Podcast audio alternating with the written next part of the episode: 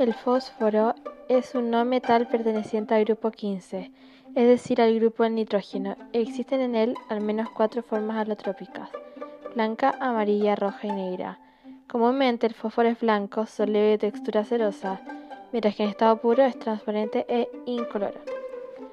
Dato freak. El fósforo rojo es también una de las sustancias químicas utilizadas en la producción ilegal de metafetamina.